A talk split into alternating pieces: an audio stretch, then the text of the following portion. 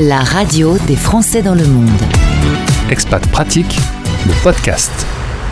C'est un peu le monde à l'envers. Il fait très chaud à Lille et pas terrible à Rio de Janeiro. Une fois n'est pas coutume. On y retrouve Sybille. Bonjour. Bonjour Gauthier. Merci d'être avec nous. On enregistre vu le décalage horaire. Euh, on va parler un petit peu de toi et puis on va parler boulot aussi avec notre partenaire Expat Pro qui nous a mis en relation et que je salue euh, au passage. Rappelons un petit peu ton parcours. Tu es franco-camerounaise. Les 16 premières euh, années de ta vie, tu les passes au Cameroun. Et ensuite, tu viens faire tes études supérieures en France. Il y a un mari, puis un enfant, puis un deuxième enfant, puis un troisième enfant qui vont euh, arriver. Mais ça ne va pas vous empêcher de vous promener dans le monde. Vous avez l'occasion d'aller au Gabon, au Cameroun, au Congo. Euh, et depuis deux ans, vous êtes à Rio de Janeiro. Vous êtes des spécialistes de l'expatriation. Et tu m'as dit en préparant l'émission, sans compter les voyages, parce qu'on voyage en plus.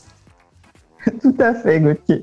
On a fait euh, la moitié des pays d'Europe, l'Afrique du Sud, l'Australie, le Canada, les États-Unis. Voilà, nous sommes des, des globetrotters. Tu peux acheter une valise de qualité, elle sera rentabilisée. Elles le sont, je t'avoue que j'ai depuis euh, plus de 10 ans les mêmes valises et elles sont très solides. Voilà, comme quoi de temps en temps, une euh, bonne marque, ça fait la différence. L'expatriation, tu me dis, c'est pas de routine. Là, clairement, avec ce que tu me racontes, il peut pas y avoir de routine. Impossible, non, pas, pas de routine. Ça change. Pour moi, euh, c'est pas, enfin, c'est variable en fonction des, des, personnes. Pour moi, c'est en moyenne trois ans dans un pays, donc ça passe très vite. Une première année où on a toujours un petit peu de mal, il faut prendre ses marques. Et, euh, et particulièrement, je dirais, au Brésil, parce que comme tu le disais, on a été dans des pays en Afrique euh, qui étaient des pays francophones, qui se ressemblent parce que c'est l'Afrique centrale. Et là, euh, au Brésil particulièrement, euh, le temps d'adaptation est un petit peu plus long parce qu'il faut parler le portugais. Je, il faut le dire à tout le monde. Les gens pensent comme non, en Afrique, en Amérique du Sud, pardon, on peut parler espagnol. Ce n'est pas le cas au Brésil. On ne parle pas espagnol au Brésil. On ne parle pas anglais au Brésil, sauf dans les hôtels et les restaurants quand on est touriste. Quand on vit au Brésil, il faut parler le portugais et donc le temps d'adaptation est un petit peu plus long. Mais cette fois-ci, euh, tout va bien, vous êtes euh, rodé. Tout à fait. Bon. tout va très bien. L'éloignement familial n'est pas trop dur? Si, si. L'éloignement familial est ce qui est un petit peu compliqué quand on est en expatriation, la famille nous manque, euh, on a envie de les voir, et avec la pandémie, forcément, ça n'a pas été toujours possible. Donc, euh, on, on, aspire à passer euh, nos vacances en France pour, pour revoir la famille. Côté boulot, euh, plusieurs vies. Hein, tu m'as dit plusieurs vies euh, géographiquement et professionnellement.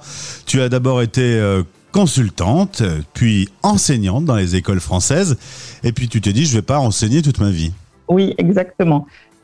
J'aime énormément le contact avec les jeunes. J'aime beaucoup les problématiques de pédagogiques, les problématiques d'éducation, mais je n'avais pas forcément envie d'être dans une salle de classe toute ma vie, et donc j'ai finalement réussi à associer mes, mes deux vies euh, professionnelles, euh, mes deux premières vies professionnelles qui sont le, le, conseil et euh, l'enseignement, en continuant de travailler avec des jeunes, en leur donnant, euh, je dirais pas donner des conseils, en les accompagnant dans leur chemin d'orientation. Le plus gros de ton travail, c'est leur projet d'études. Le plus gros de ton travail, c'est de les révéler, c'est de qu'en fait eux se rendent compte de ce qu'ils veulent faire même s'ils savent pas au début le formaliser forcément. Exactement. L'idée, c'est de les aider à se connaître. Et euh, ça me permet en même temps, moi, de les connaître. Et ensuite, de creuser, parce que souvent, on a des idées euh, vite fait, sans savoir exactement en quoi ça, en quoi ça, ça consiste. Et donc, euh, on, on, creuse un petit peu. Moi, je fais énormément de recherches pour leur permettre d'avoir un éventail des possibilités très larges euh, et ensuite, je suis très heureuse quand ils sont enfin euh, sûrs de ce qu'ils veulent. Et je me dis que c'est le premier pas vers le succès. C'est-à-dire qu'on réussit mieux quand on fait quelque chose qu'on aime. Ça, c'est sûr. Donc, mon rôle, c'est de les accompagner à ça. Tu as quelques élèves qui sont euh, au Brésil et puis 90% sont à distance. Tu travailles en visio. Ils sont en Angleterre, en France, au Congo, au Cameroun, en Côte d'Ivoire et bien sûr euh, donc euh, au Brésil, je l'ai dit. Euh, travailler à distance, tu t'y es fait aujourd'hui, ça fonctionne bien? Eh bien, en fait, euh, ça fonctionne extrêmement bien. On a pu le voir, on a été contraints tous avec la pandémie de se mettre à travailler en ligne. ça fonctionne très bien. La seule différence, je dirais, entre le présentiel pour moi et le distanciel, c'est que je prévois un petit peu plus de séances pour avoir ce temps de pour créer une relation avec une personne, pour être en confiance. Forcément, je prévois un petit peu plus de séances, mais ça se passe très très bien. Tu fais principalement des bilans d'orientation, tu accompagnes euh, quelques élèves un peu plus longtemps quand ils en ont besoin, et tu fais également de l'accompagnement dans la procédure Parcoursup. Euh, pourquoi euh, il faut plus les aider quand ils font Parcoursup?